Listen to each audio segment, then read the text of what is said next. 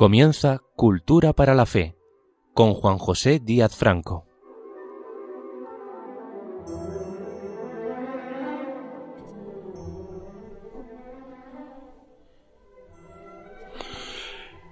Doy la bienvenida a todos los que sintonizan con este programa de Cultura para la Fe,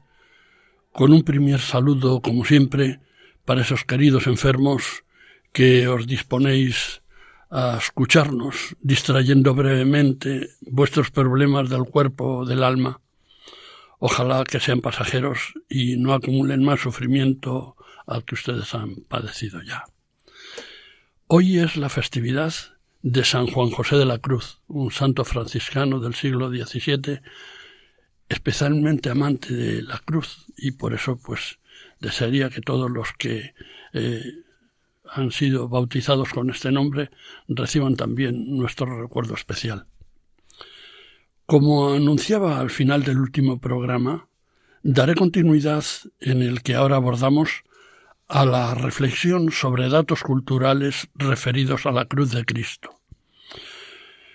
Otras voces de Radio María tratarán en profundidad, desde la solemnidad de la teología dogmática, los misterios de la fe en torno a la cruz. Por mi parte, seguiré ocupándome de otras circunstancias más periféricas sobre este cruel instrumento de tortura, inspirado como tal por la mente humana y elegido por la Providencia como vehículo glorioso para nuestra redención. A Jesús le crucificaron los romanos atendiendo a la virulenta e insistente petición de los representantes del pueblo judío de la época, los escribas, fariseos y saduceos, que soliviantaron y manipularon a la masa judía vociferante hasta conseguir que Pilato se amedrentara, forzándole entonces a cometer la criminal prevaricación en el juicio contra alguien que él sabía que era inocente de lo que le acusaban sus rabiosos y enardecidos enemigos, pero adornándose, eso sí, con aquel ignominioso lavado de manos que ha quedado para la historia de la humanidad como el gesto paradigmático del cinismo y la debilidad del poderoso acomplejado, como entonces lo fue Pilato, por un par de miles de desalmados inducidos al desenfreno por dos partidos teocráticos sin escrúpulos, melindrosos y perversos hasta la náusea, los fariseos y saduceos de aquella época, que enardecían a lo peor de la masa popular, el pueblo judío de entonces, ese mismo voluble pueblo que pedía la crucifixión, ahora, para el mismo al que cuatro días antes había aclamado con palmas y vítores cuando franqueaba triunfante eh, a lomos de un borrico, como en su día el rey David, la entrada a Jerusalén. A partir de ese escenario de manifestación espontánea, con comillas, de aquel pueblo borreguil, han proliferado a lo largo de los siglos hasta hoy mismo los dirigentes sectarios que, fingiendo purismo y conciencia cívica para disfrazar la ambición de poder que atropella la justicia y la verdad, han encabezado tantas y tantas manifestaciones integradas por masas populares equivalentes a las de los judíos de Jerusalén del primer tercio del siglo I. En aquella tormenta perfecta desencadenada sobre Jesús, su suerte fue la de una condena y una muerte anunciadas. Los tres evangelios sinópticos y el Evangelio de San Juan relatan aquel momento trascendental con idéntica expresión en dos palabras que utilizan exactamente los cuatro. Le crucificaron. Así lo recogen Mateo 27, 35, Marcos 15, 24, Lucas 23, 33 y Juan 19, 18. Esta escueta expresión del drama de la cruz lo pronuncian los cuatro evangelistas como con prisa, como si la noticia que hay que dar les quemara en la mano que ha de escribirla y en el corazón que lo siente, porque la crucifixión era un hecho tan humillante y tan descalificador como para tratar de pasar sobre él de puntillas, como sobre ascuas, y no creerían conveniente publicitarlo más de lo que ya se encargaban de difundirlo sus encarnizados enemigos, que le arrastraron al suplicio. Tratando de evitar el recuerdo de que murió crucificado cual delincuente común, se extienden en relatar los detalles inmediatos al hecho mismo. Y así, sólo como adorno del drama de la cruz, se habla del lugar del suplicio, de los malhechores que le asignaron como compañeros para sufrir el horror de la crucifixión, de los testigos presentes en aquel crudelísimo ritual del reparto de vestiduras, de la droga que le proporcionaron, de sus últimas palabras y de la tablilla escrita sobre la cruz. Pero esencialmente del suplicio en sí, sólo la escueta noticia en esas dos terribles y lacónicas palabras le crucificaron. La crucifixión de Jesús no solamente la atestiguan los cuatro evangelistas, lo afirma también el historiador romano Tácito, que constata el hecho de la crucifixión, aportando también el comentario de que se le ejecutó por rebelarse contra el poder romano en Judea,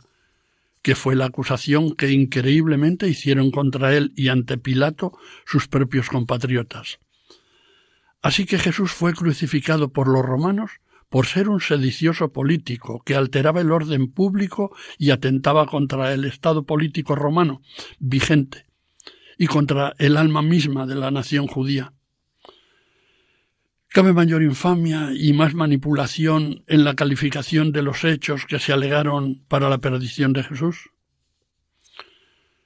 La importancia de este hecho para la aceptación del cristianismo en el ámbito romano resultaba determinante, porque no era una buena imagen para la penetración y difusión en el mundo romano de un movimiento como el cristianismo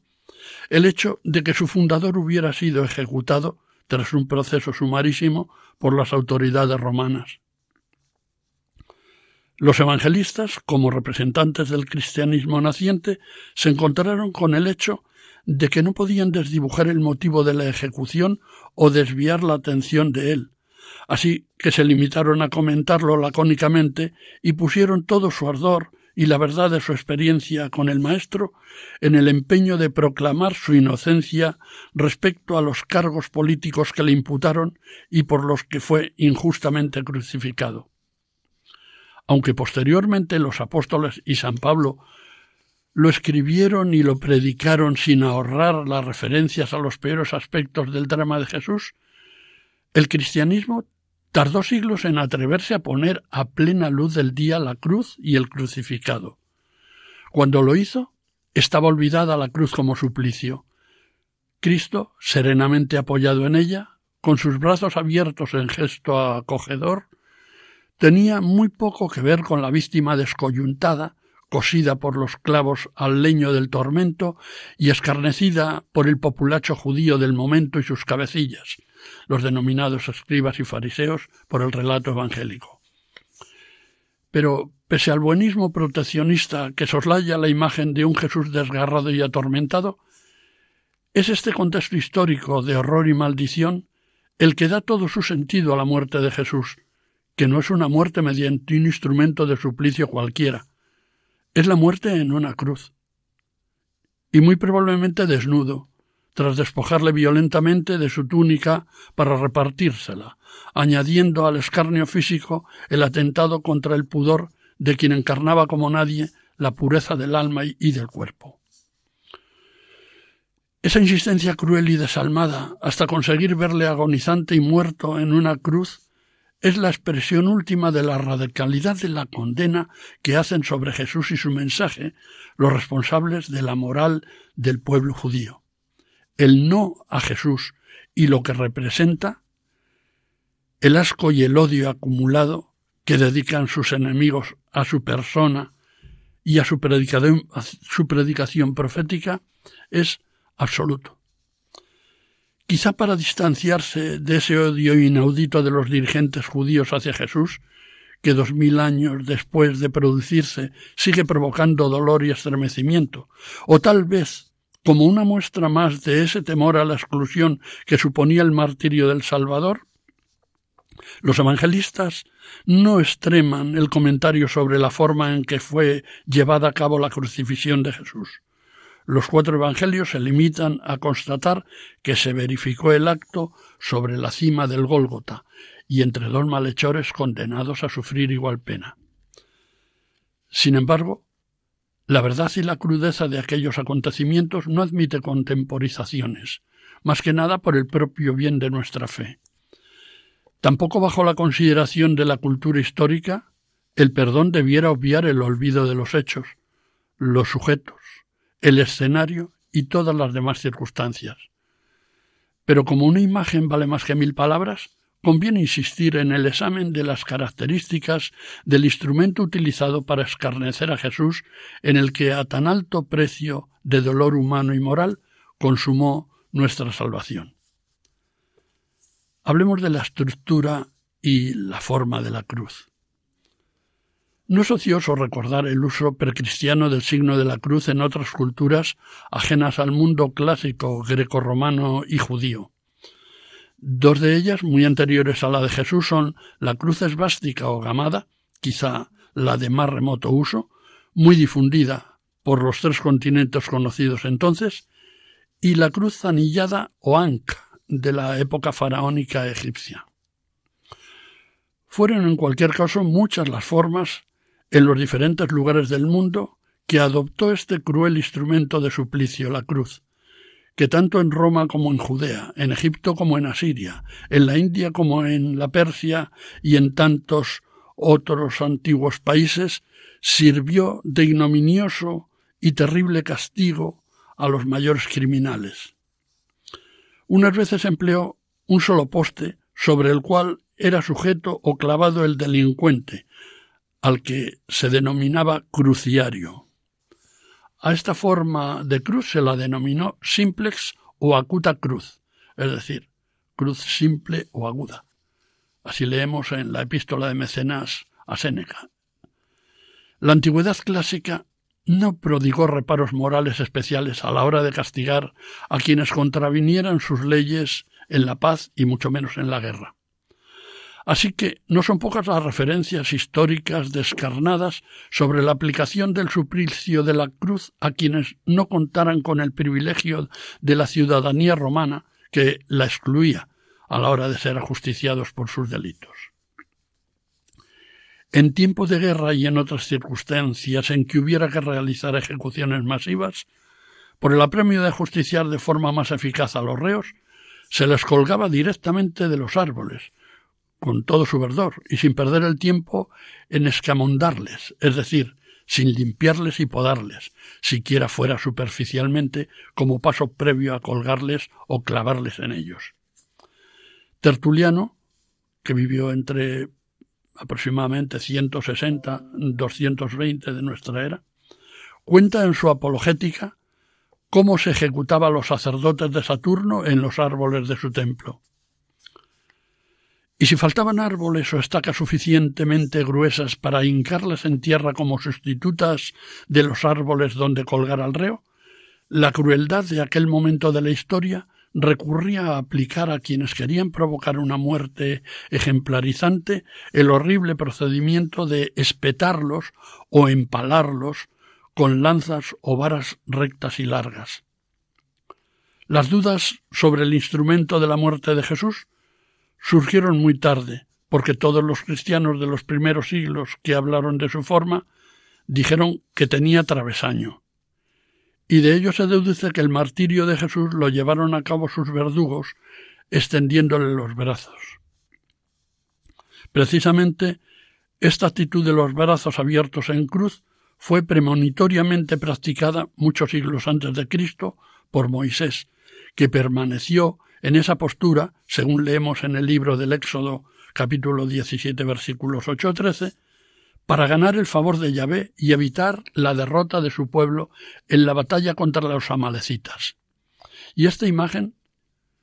es la que eh, se tiene para compararla con la de Jesús en la cruz. Así lo atestiguan San Justino mártir, que vivió de 100 a 165 de nuestra era, y San Ireneo de León, de 130 a 202 de nuestra era. Tertuliano abogaba por la constante presencia de la cruz en la vida cotidiana de los cristianos, recomendando tratar ritualmente una cruz en la frente varias veces al día, tal como les comentaba en una charla anterior que hemos aprendido a hacerlo nosotros siguiendo los criterios de nuestra temprana iniciación cristiana con la ayuda de los catecismos de los padres Asteta y Ripalda. La representación de la figura del orante que encontramos frecuentemente en las catacumbas romanas indica que los primeros cristianos oraban con los brazos extendidos en forma de cruz, mientras que los paganos lo hacían con las manos elevadas por encima de sus cabezas. La preocupación por la forma de la cruz como instrumento de tortura y ejecución utilizado con Jesús se reavivó a finales del siglo XVI con la publicación en Amberes, en 1594, de una obra titulada De Cruce, o sea, sobre la cruz, escrita por el filólogo y humanista flamenco Jodocus o Jost Lips, nombre castellanizado luego como Justo Lipsio, considerado como uno de los eruditos más famosos del siglo XVI. Lipsio había nacido en Oberixe, en el ducado belga de Brabante en 1547 y murió en Lovaina, en cuya universidad fue catedrático de latín en 1606. Sus últimos años los pasó intentando compatibilizar el estoicismo de Séneca con el cristianismo y dando origen a una corriente neoestoicista seguida por muchos, entre otros por nuestro gran Francisco de Quevedo. Los amplísimos conocimientos de latín de Lipsio le permitieron crear una terminología propia en torno a los tipos de cruz, que desde entonces han sido adoptados como referentes en el ámbito de la erudición sobre este tema y utilizados retrospectivamente al mencionar testimonios de la época en que vivió Jesús. En su mencionada obra de cruce, sobre la cruz, Lipsio habla de diferentes tipos de cruces, variantes de dos tipos primeros de ellas. Cruz simple, refiriéndose a un solo madero sin travesaño, y cruz compacta, un conjunto hecho con dos maderos. La cruz simple podía adoptar dos variantes. Cruz simples az aficcionen, es decir, cruz simple para ser fijada, en la que el condenado era atado o clavado a la cruz simples y dejado allí hasta su muerte. Y la otra forma, la cruz simplex ad inficcionen. Perdonen el latinajo, pero se lo traduzco. Cruz simple para el empalamiento, que se empleaba como su propio nombre indica, para empapelar al desdichado reo de turno. La cruz compacta tenía tres modalidades. Cruz decusata, es decir, en forma de X. Cruz commisa, en forma de T. Y cruz inmisa, en forma de cruz tradicional, cruzando horizontalmente, horizontalmente los dos maderos y dejando un trozo del vertical asomando por arriba del transversal. Para Lipsio, la forma de cruz utilizada para crucificar a Jesús fue una cruz inmisa, es decir, el tipo de cruz construida con el cruce horizontal de dos maderos y sobresaliendo una parte del tramo de madero vertical para poder clavar en él la tablilla donde constaba el motivo de la condena del reo, de forma que resultara bien visible para los circunstantes. La leyenda de la tablilla en el caso de Jesús rezaba, como saben, Jesus Nazarenus Rex Judeorum, Jesús Nazareno, rey de los judíos, cuyo acrónimo, INRI, perdura hasta nuestros días, recogido por el diccionario de la Real Academia de la Lengua Española como sinónimo de burla o afrenta. Al margen de la originalidad de Lipsio en la denominación que aportó para las cruces eh, en el tiempo eh, en que vivió Jesús, tanto tiempo después de sucedidos los hechos, lo cierto es que estos fueron los tipos de instrumentos de tortura que utilizaron los romanos contemporáneos de Jesús.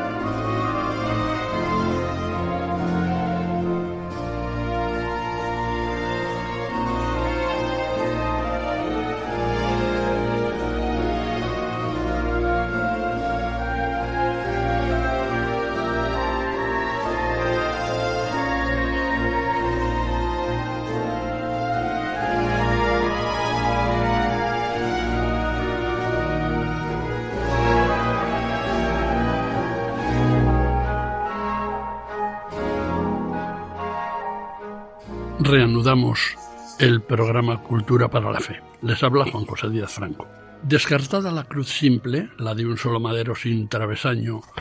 como eh, mm, patíbulo utilizado con Jesús, podemos añadir algunas características propias de las cruces compactas. La cruz de cusata o espada, literalmente cruz partida o rota, era en la que se cruzaban dos maderos en forma de aspa o X. Se la conoce también como Cruz de San Andrés, llamada así por haber sido crucificado en una de este tipo por las autoridades de Patras en Grecia el apóstol Andrés, que agonizó en ella, según la tradición, durante tres días, en los que el santo apóstol ejemplarizó y evangelizó a quienes presenciaban su martirio. Esta llamada Cruz de San Andrés no reaparece hasta el siglo X en los documentos y en la iconografía cristianas, por lo que hasta se ha llegado a dudar de su uso habitual.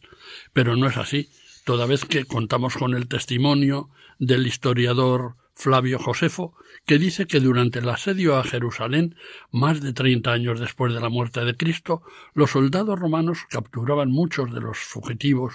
judíos y en su irritación por la inútil resistencia de los sitiados, clavaban en cruces a los que iban capturando, como macabra diversión. Y por esa diversión a unos les crucificaban en una posición y a otros en otra. Se entiende que a muchos de ellos, si había varias posibilidades, lo harían en esa cruz espada. Además, existían diversas formas menos empleadas, tales como otras, eh, entre las cuales eh, mm, eh, había una forma de Y de la que existe un curioso ejemplar que pueden ustedes ver en un Cristo de la Catedral de Colonia. La cruz colmisa tenía la forma de T, la última de las letras del alfabeto hebreo. También se denominaba suminisa, decapitata, patibulata o tricúspide, ya que sólo tenía tres puntas o extremidades, sin ningún remate superior. Literalmente significa cruz levantada, aludiendo quizá a que se plantaba en tierra y después se procedía a colgar al reo en ella. También fue conocida como Cruz de San Antonio, porque en la pénula de este glorioso eremita estaba bordado o prendido muy a la vista el signo tau. La pénula era un capote redondo y sin mangas típico de Roma, que se vestía por la cabeza y servía para protegerse de la lluvia.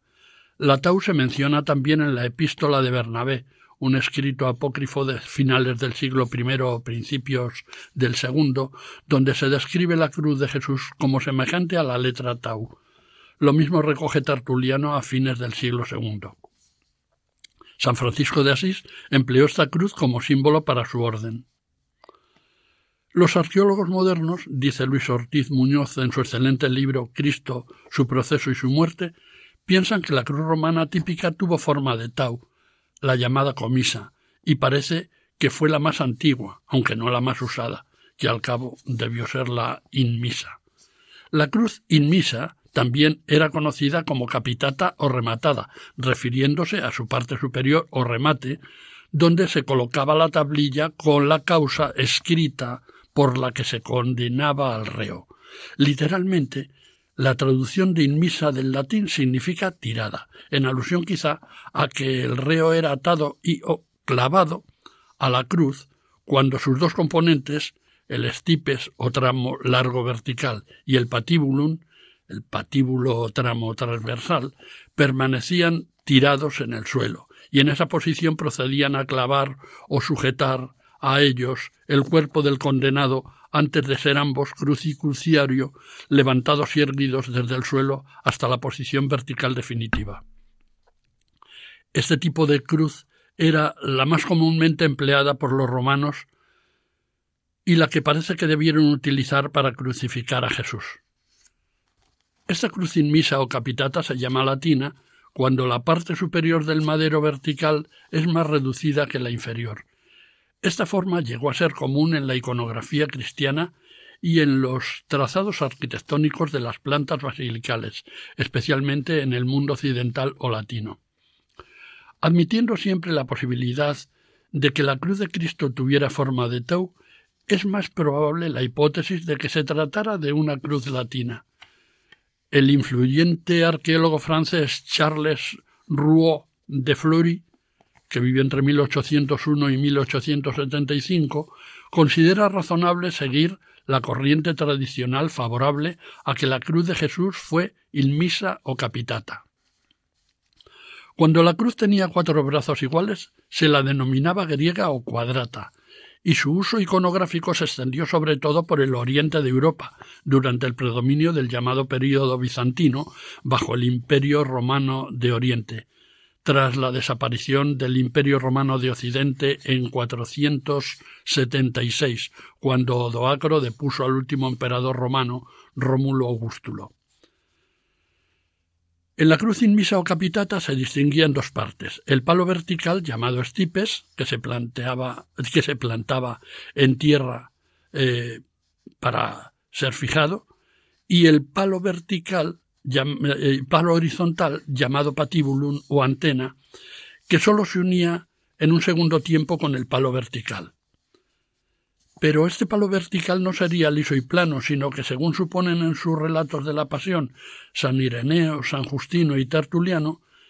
debían colocar en este poste o madero vertical un saliente de madera que, situado en la parte media, pasaba por entre las piernas del crucificado, sirviéndole de apoyo y descarga, trágica descarga en este caso, de la mitad superior del cuerpo del cruciario. A este apoyo o cepo San Justino lo llamaba cornus por semejar el cuerno de un rinoceronte, y Tertuliano lo llamaba staticulum o sedilis excessus. En griego se denominaba pregma. Lo cierto es que sin el apoyo a manera de cuña de uno u otro de estos escabeles, tan extraños al parecer a la literatura y la iconografía antiguas, las manos vencidas por el peso del cuerpo acabarían por desgarrarse por completo, dando con el cruciario en tierra. La opinión médica habitual en este mm, sentido es que los clavos de los miembros superiores debieron entrar por las muñecas del cruciario en el extremo distal de la unión de los huesos cúbito y radio, de los que el cuerpo del condenado podía prender sin desgarrarse, aunque con más intenso dolor. Se supone también, sin constancia histórica documental, salvo su profusa utilización estética en el arte a partir del siglo XVI, que alguno de estos tipos de cruces y más generalmente la llamada capitata o inmixa tenían un escabel o pequeño soporte de madera para apoyar los pies del cruciario. Respecto al tamaño de la cruz del Señor, ha sido también motivo de controversia eh, entre los exegetas y escritores, ya que la parquedad de los textos evangélicos y de los comentarios de los padres apostólicos y los padres apologistas griegos y latinos abren la posibilidad de eh, hipótesis divergentes. Generalmente la elevación de las cruces que utilizaban los romanos no debía ser mucha, pues algunos antiguos escritores aseveran haber sido varios los crucificados que pendientes del madero mm, llegaban a tocar el suelo con sus pies. Únicamente cuando se quería patentizar ante las multitudes eh, a los crucificados como grandes criminales, se adoptaban cruces de gran altura. Baronio hace constar de una manera clara y precisa en sus memorias que únicamente a las personas de rango y alcurnia condenadas a tan horrible pena se las ponía en cruces elevadas. Así vemos que Amán, indignadísimo contra Mardoqueo, mandó preparar un leño de cincuenta pies de altura, y el emperador Galba, según narra Suetonio, hizo poner a ciertos sentenciados en cruces muy altas. En época moderna, adoptando la denominación del arqueólogo y arquitecto austríaco Clemens Oldmeister,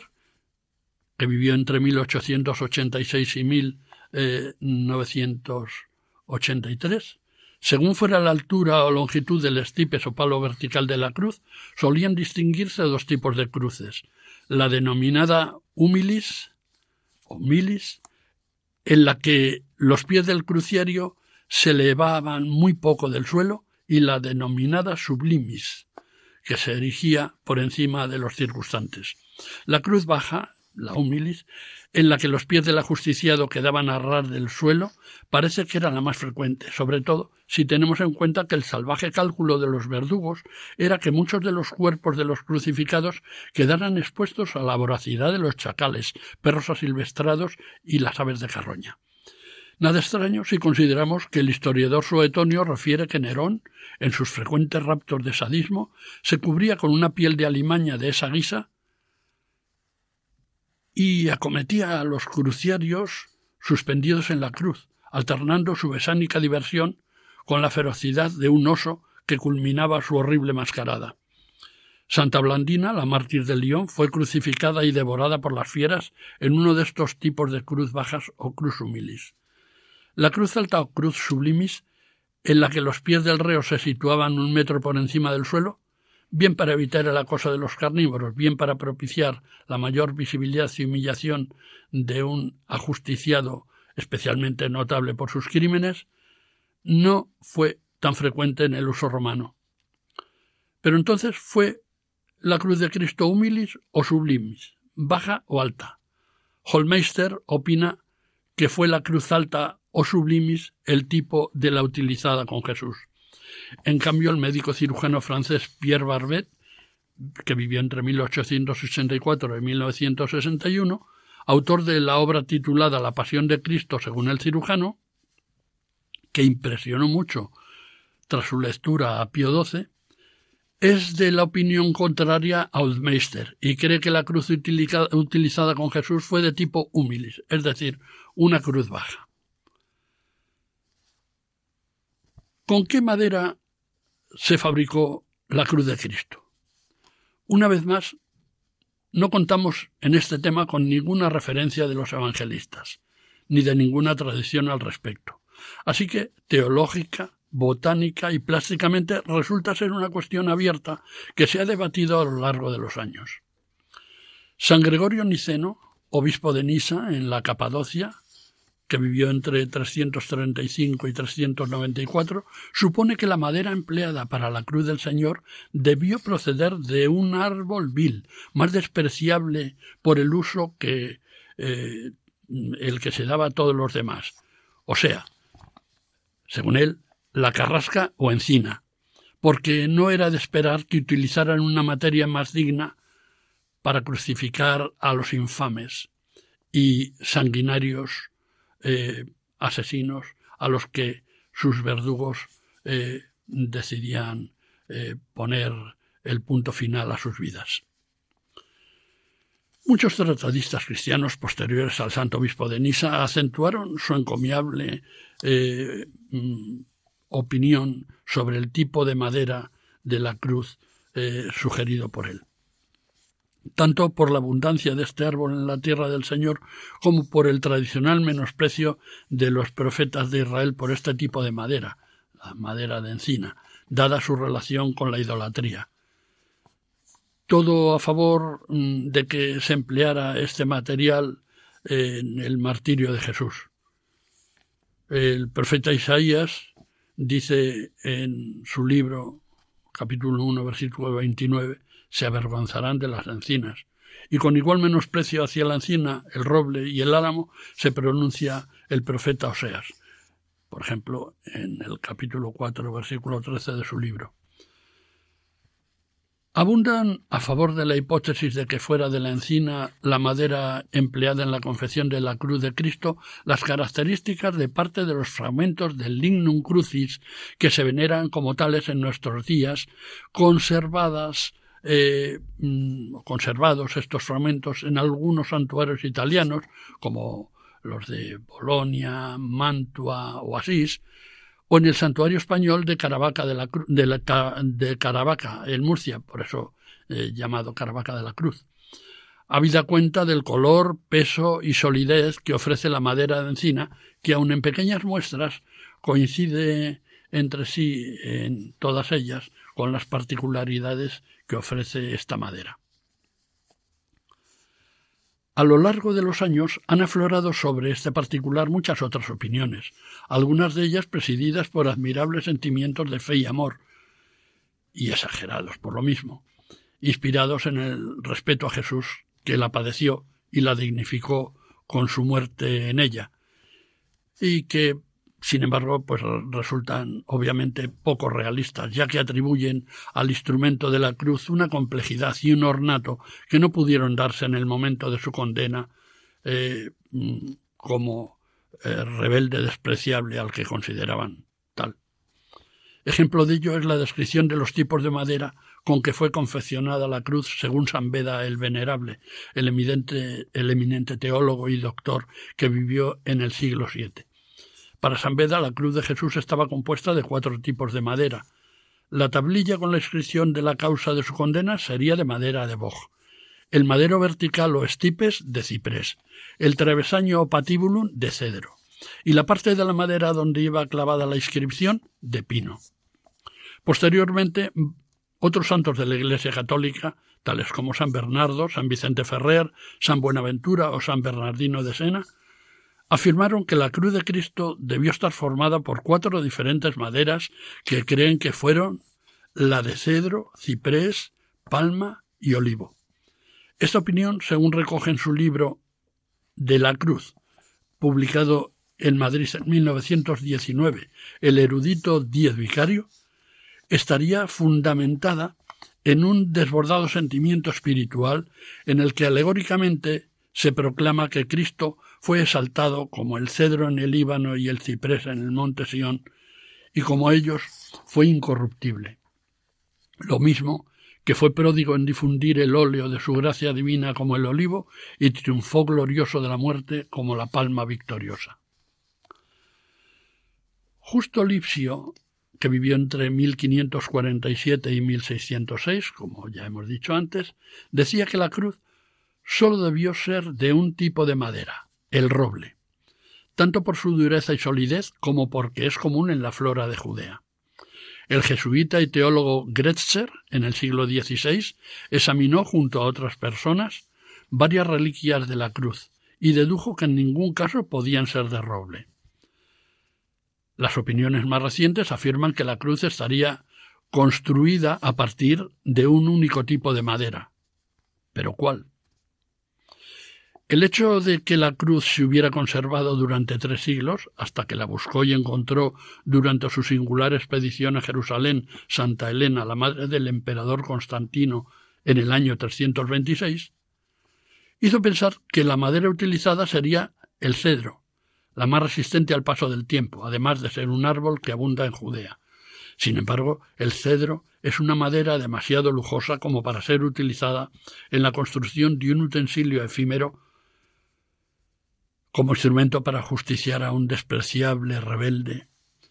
a las leyes judías y romanas, destinado el tal instrumento inmediatamente después de la muerte del reo a la destrucción, junto a los clavos, sogas, arbustos espinosos, eh, de la corona y demás utensilios de tortura, según la costumbre ritual judía de no conservar tales adminículos a causa de su impureza legal. Según Charles Roy de Fleury, 1801-1875, el famoso arqueólogo francés, autor de la obra Memoria de los instrumentos de la pasión de nuestro Señor Jesucristo, publicada en París en 1870, y que examinó al microscopio diversas muestras de relicarios con fragmentos y astillas con larga tradición de autenticidad. La madera de la cruz, decía este autor, era de pino. Una madera como la de pino, más adecuada por ser menos noble que el cedro y también eh, habitual en aquella tierra, pudo ser, alternativamente, la que se utilizara en la confección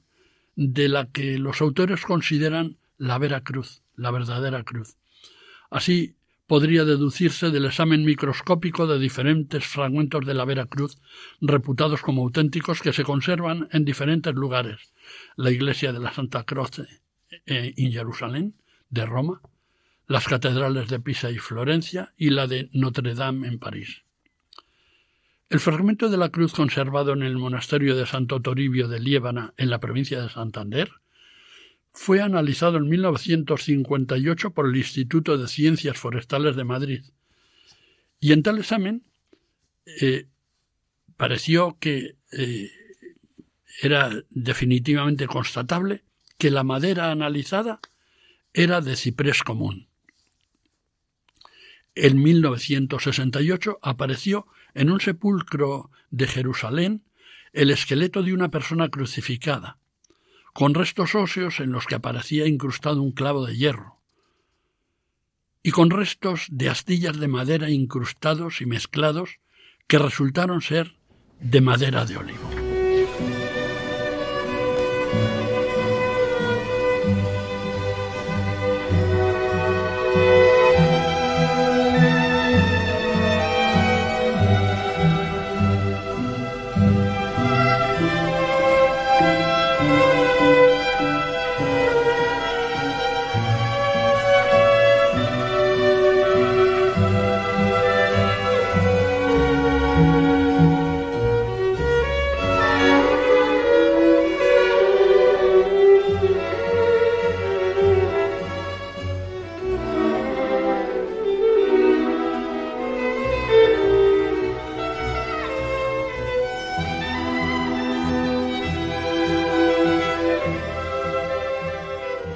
Sintonizan ustedes con Radio María. Este es el programa Cultura para la Fe. Les habla Juan José Díaz Franco. Hablemos de las dimensiones de la cruz. Según una discutible tradición que no procede de los primeros padres apostólicos, pero que recoge y ampara con su prestigio San Buenaventura,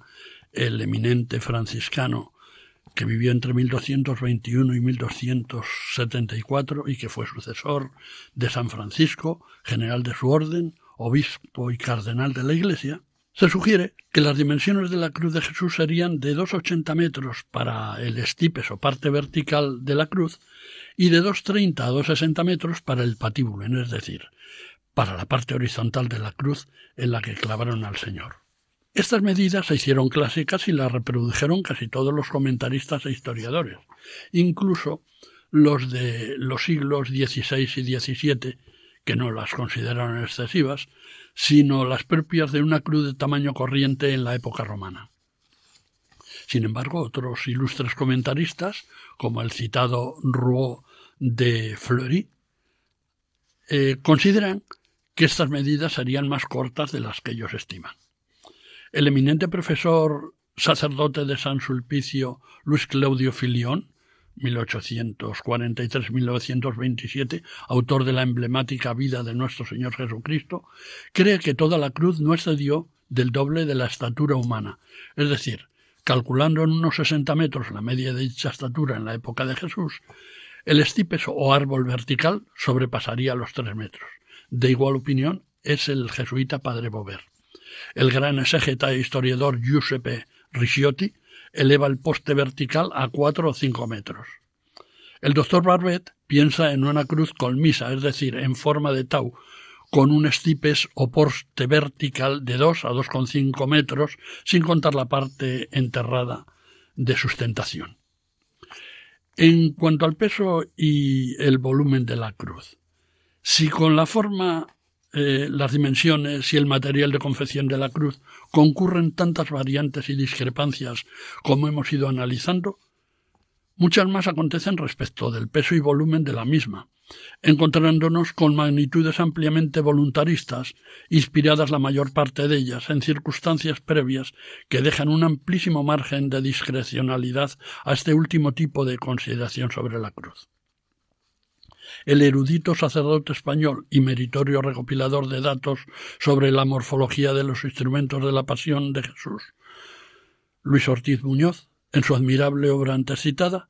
recogiendo las más selectas y las más científicamente documentadas opiniones de los arqueólogos bíblicos recientes, brinda un abanico de posibilidades en cuanto a la consistencia y morfología de la cruz de Cristo. Como reconocido experto en el análisis de los instrumentos de la pasión de Jesús, Roux de Fleury calculó sin otro módulo, en este caso que la carga humanamente soportable, que la cruz de Cristo debió pesar unos 100 kilos en total. Ello quiere decir que si el estipes o madera vertical venía a ser el doble del patíbulo no madero transversal, este pesaría poco más de 33 kilos y aquel unos 67 kilos. Aunque la costumbre de la crucifixión entre los romanos era la de hacer transportar al propio reo el patíbulo no madero transversal, según cálculo de Roud eh, de Fleury, este peso sería de unos 30 kilos, carga asumible, a fuerza indignante, aun para un organismo tan castigado y tan deteriorado como debía ser el del Salvador a esas alturas del desesperante ensañamiento con el que los ayones romanos le martirizaron. Pero tampoco debiera excluirse que Jesús llevara sobre sus hombros al principio de la vía dolorosa toda la cruz, aunque fuera arrastrándola penosamente por el camino, circunstancia esta que habría hecho disminuir su peso en una cuarta parte,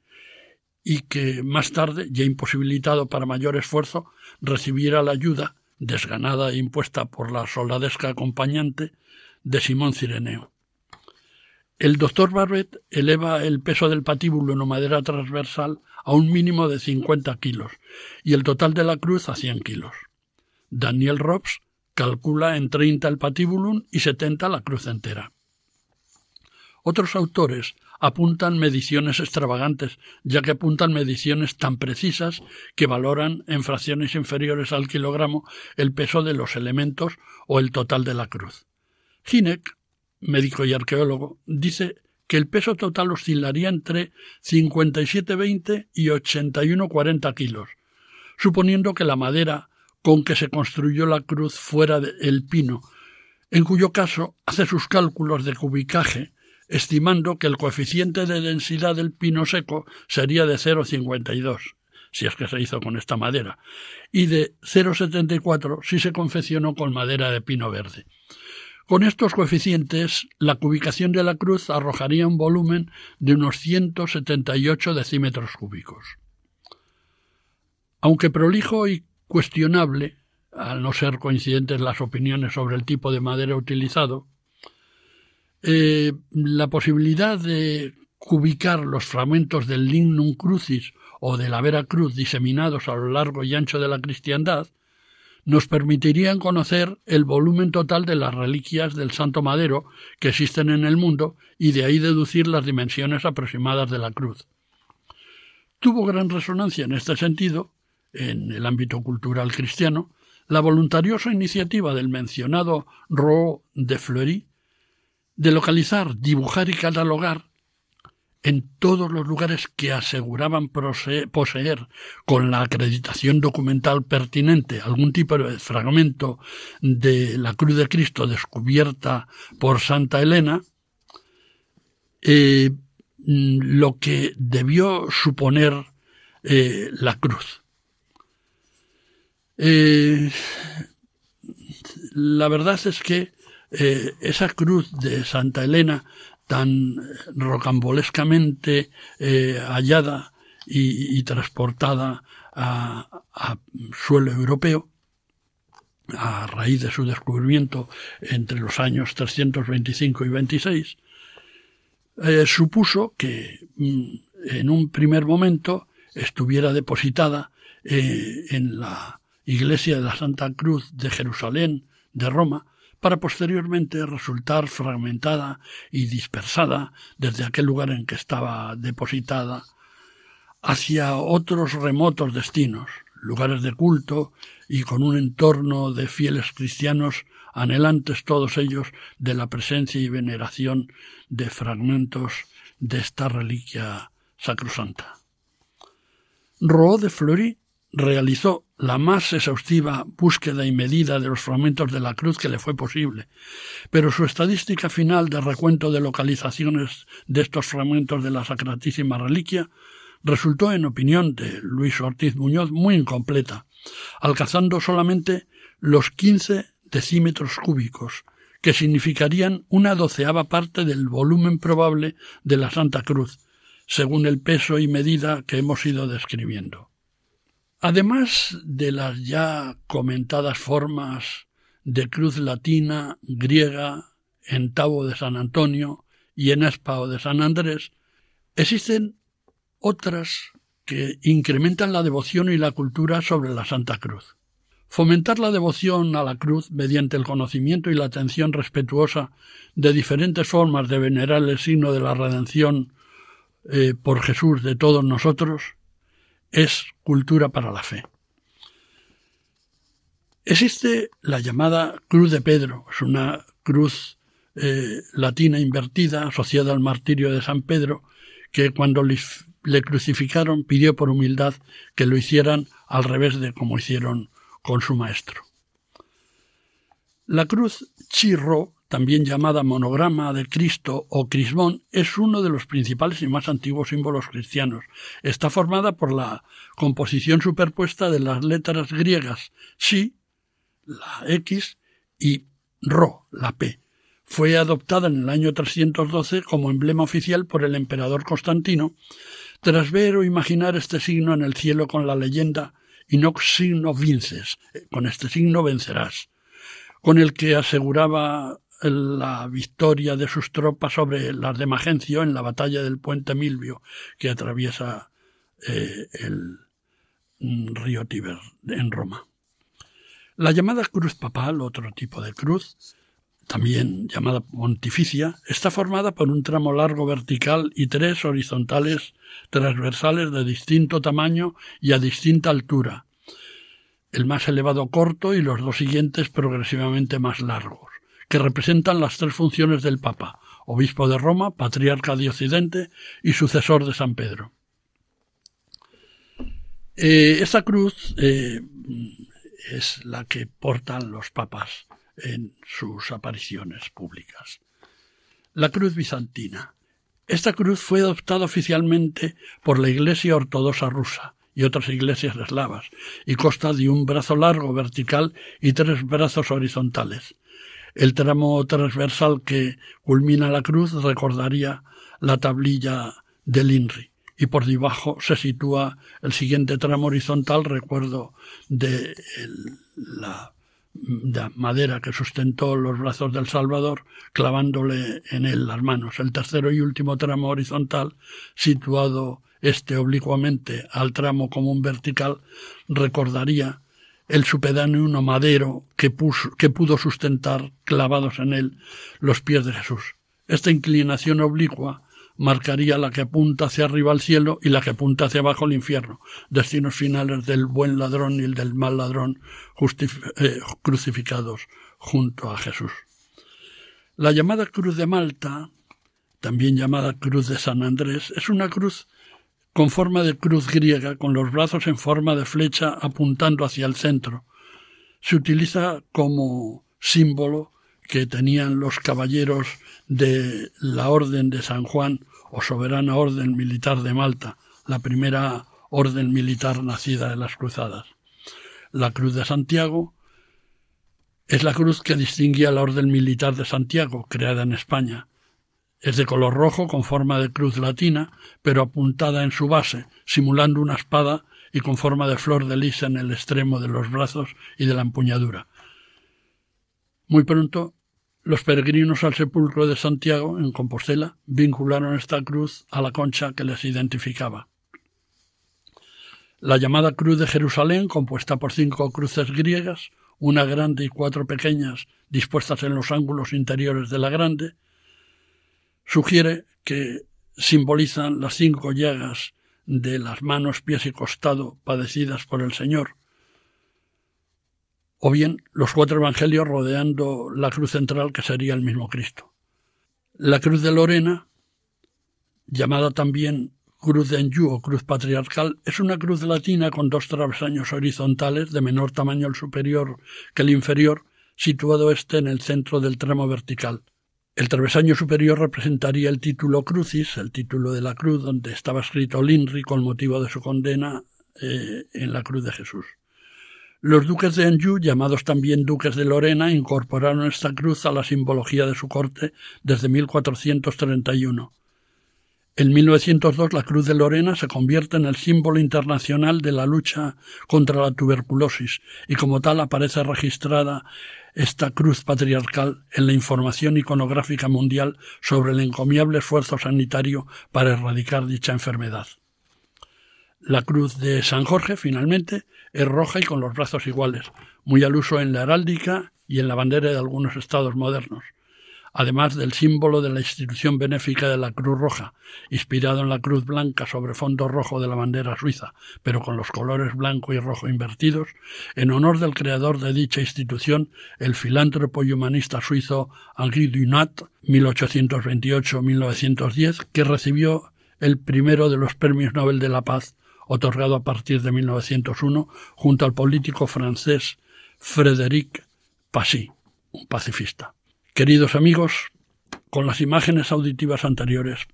he tratado de compartir con ustedes el pensamiento de que en cualquier tiempo litúrgico y no solo en cuaresma, la sombra de la cruz y su recuerdo redentor nos ampara y nos devuelve, si la hubiéramos perdido, a la restitucia a la verdad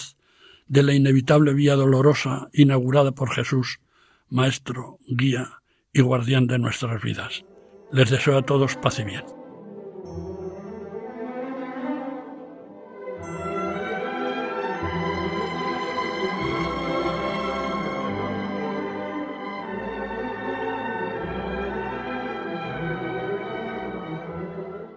Acaban de escuchar Cultura para la Fe,